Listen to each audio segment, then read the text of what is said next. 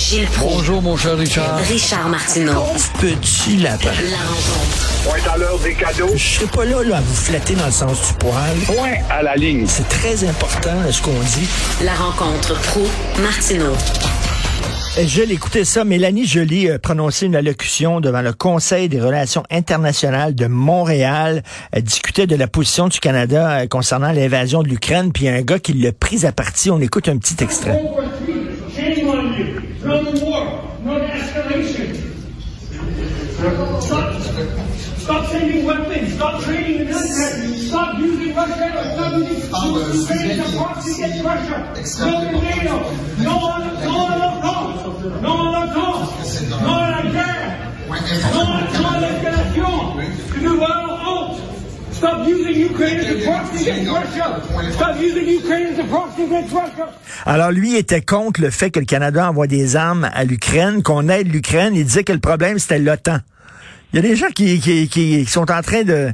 Ils disent que le problème c'est les États-Unis puis c'est l'OTAN, mais c'est pas la Russie. C'est incroyable quand même.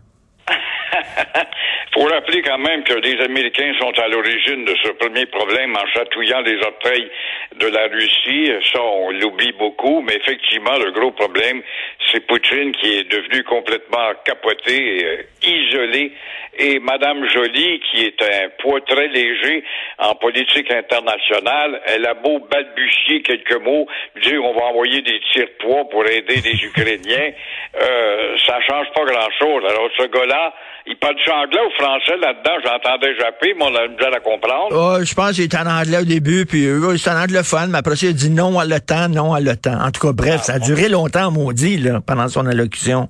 Mais Euh, là-dessus, il a raison? L'OTAN devrait être démembré parce que l'OTAN était en train de se démembrer d'elle-même au moment où est arrivée cette guerre Ben pour oui. se solidifier.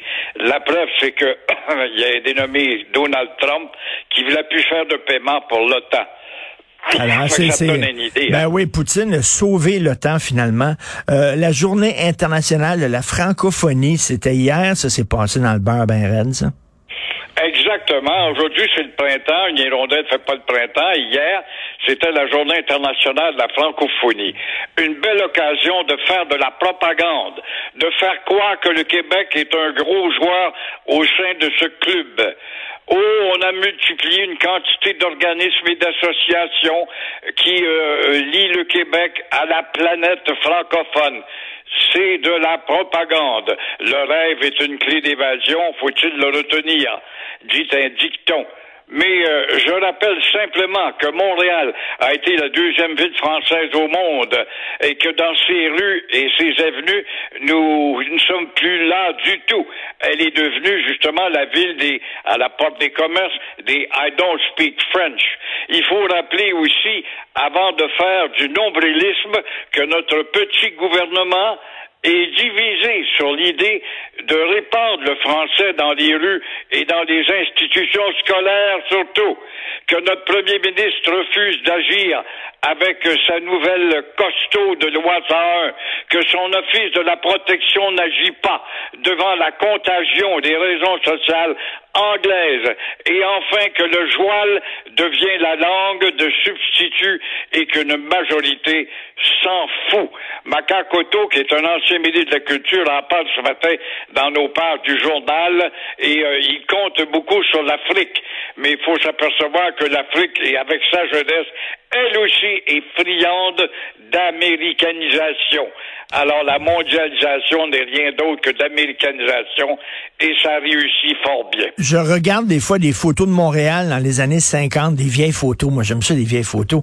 Et, euh, et, euh, c'est toutes, toutes les affiches sont presque en anglais. C'était une ville qui était vraiment anglophone. On est en train de retourner en arrière.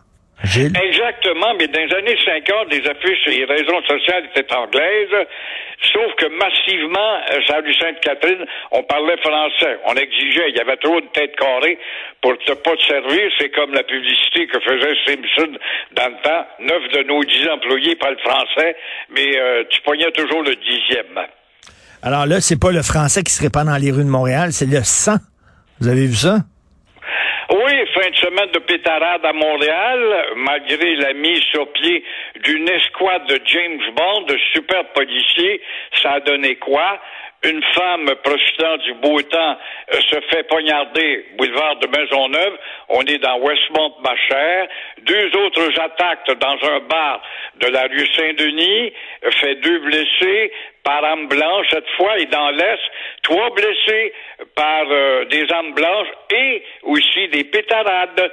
Cinq agressions au total et euh, rappelons-nous que cet hiver, la mairesse et des policiers, des super policiers aux épaules carrées et au dos courbé, euh, donnaient une conférence pour dire qu'on va créer une escouade spéciale et euh, que ça va changer dans les rues. Rien ne change encore. À quoi bon faire du red tape? Ça sert tout simplement à, améliorer le salaire de ceux qui sont membres de l'escouade en question. Et pendant que dans certains euh, coins de, de la Terre, euh, on, on fouille des décombres pour sauver des enfants, ici, euh, on sort les grands moyens pour sauver un renard. Le petit renard, moi, je suis sympathique, je l'ai vu, puis il rit de ces grands experts. Quand on dit fin comme un renard, ben, on a eu un, exemple là, hein? Et euh, on l'a vu, il, il, il s'est réfugié dans le vieux port, il marche sur des glaces fondantes, pauvre petite bête, il joue à la cache-cache avec une quinzaine de sauveteurs et une équipe de plongeurs tout ce qu'on peut, en tout cas, lui souhaiter, c'est qu'il retrouve son nid et son milieu à lui, son habitat, mais qu'on lui a volé avec le progrès de la construction, c'est nous qui empiétons. Mais Montréal est devenu un refuge d'animaux rares depuis quelque temps. L'été passé, souviens-toi, c'était une baleine qui a voulu venir mourir ici. Pourquoi? Choisit-on Montréal? Je ne le sais pas. Ça, j'aimerais bien demander au docteur Bayou ou à quelqu'un d'autre. En tout cas, une quinzaine de sauveteurs, puis une équipe de plongeurs pour sauver un renard quand même là. Euh, comme quoi ça va bien quand même à Montréal. Merci beaucoup, Gilles. On se parle demain. À demain. Merci. Au revoir.